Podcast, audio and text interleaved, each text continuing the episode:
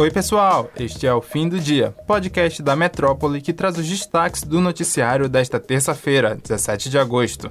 Eu sou Madson Souza e comigo na apresentação, Luciana Freire. Oi, Lu. Oi, Mads. Olá, pessoal. Nosso primeiro assunto é a posse do ministro do Supremo Tribunal Federal, Alexandre de Moraes, como presidente do Supremo Tribunal Eleitoral. O evento aconteceu na noite da última terça, dia 16.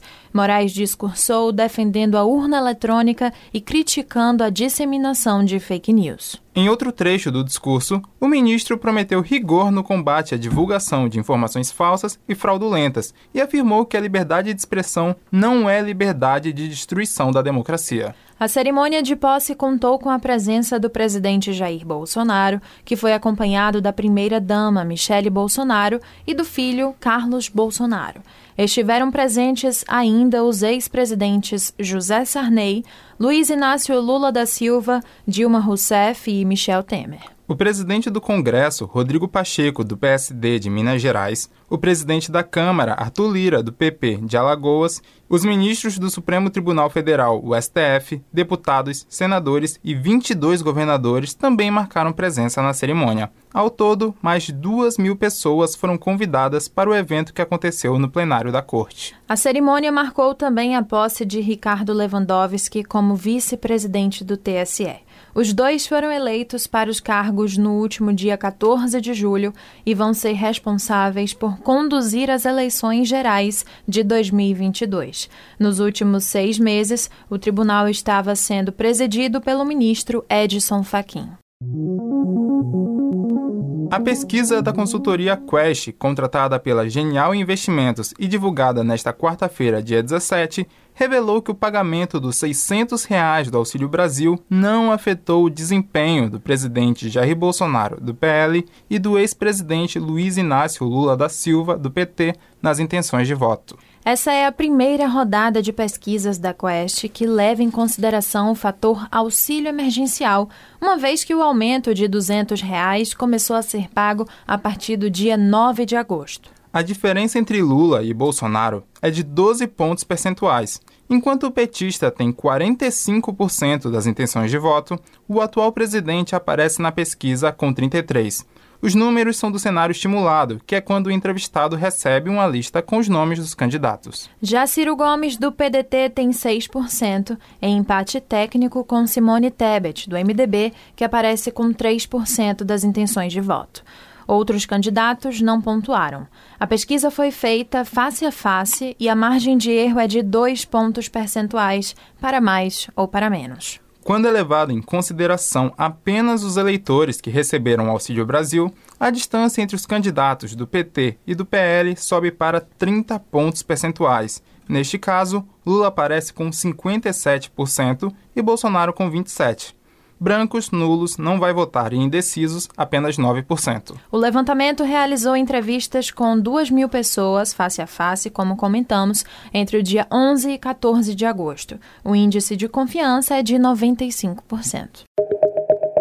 Mesmo após o último corte de 4,8% anunciado pela Petrobras na última segunda-feira, dia 15, o preço da gasolina do Brasil continua acima da paridade de importação.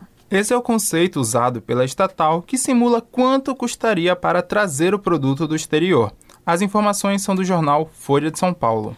O preço médio do produto nas refinarias brasileiras estava 27 centavos por litro acima da paridade na abertura do mercado desta terça-feira, dia 16, já considerando a queda anunciada na segunda-feira.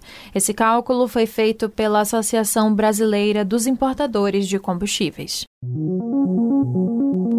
Com atendimento 100% gratuito, as obras sociais Irmã Dulce podem fechar as portas dentro de dois meses. A instituição filantrópica, que desde o início do ano já havia alertado a sociedade para a pior crise financeira da sua história, afirmou que enfrenta agora uma situação ainda mais desesperadora.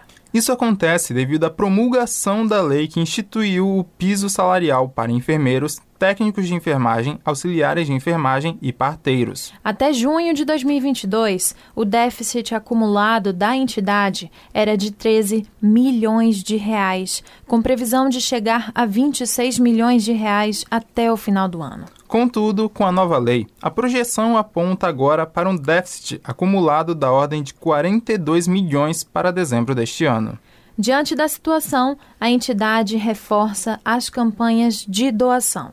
Os interessados podem doar através da central telefônica da OSID no número 3316 8899 ou pelo site irmandulce.org.br com doações mensais. É possível também realizar uma doação pelo Pix amigos@irmandulce.org.br. Depois de ficar desaparecido desde o último domingo, dia 14, o motorista de aplicativo Edvaldo Cunha da Silva, de 37 anos, foi encontrado na tarde desta terça-feira, dia 16. A vítima desapareceu depois de aceitar uma corrida em Salvador.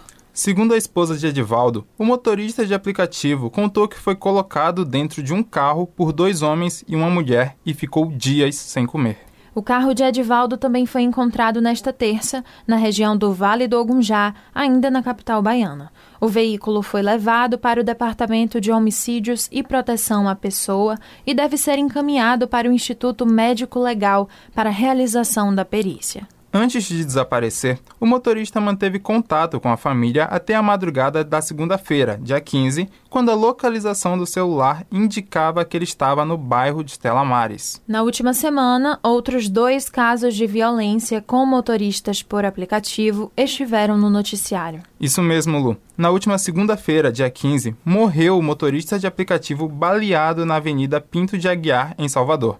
Ele foi identificado como Florisvaldo Rodrigues Filho e foi atingido por um tiro na noite de domingo, 14. A confirmação da morte foi dada pelo diretor do Sindicato dos Motoristas por Aplicativos da Bahia, Lucas Magno.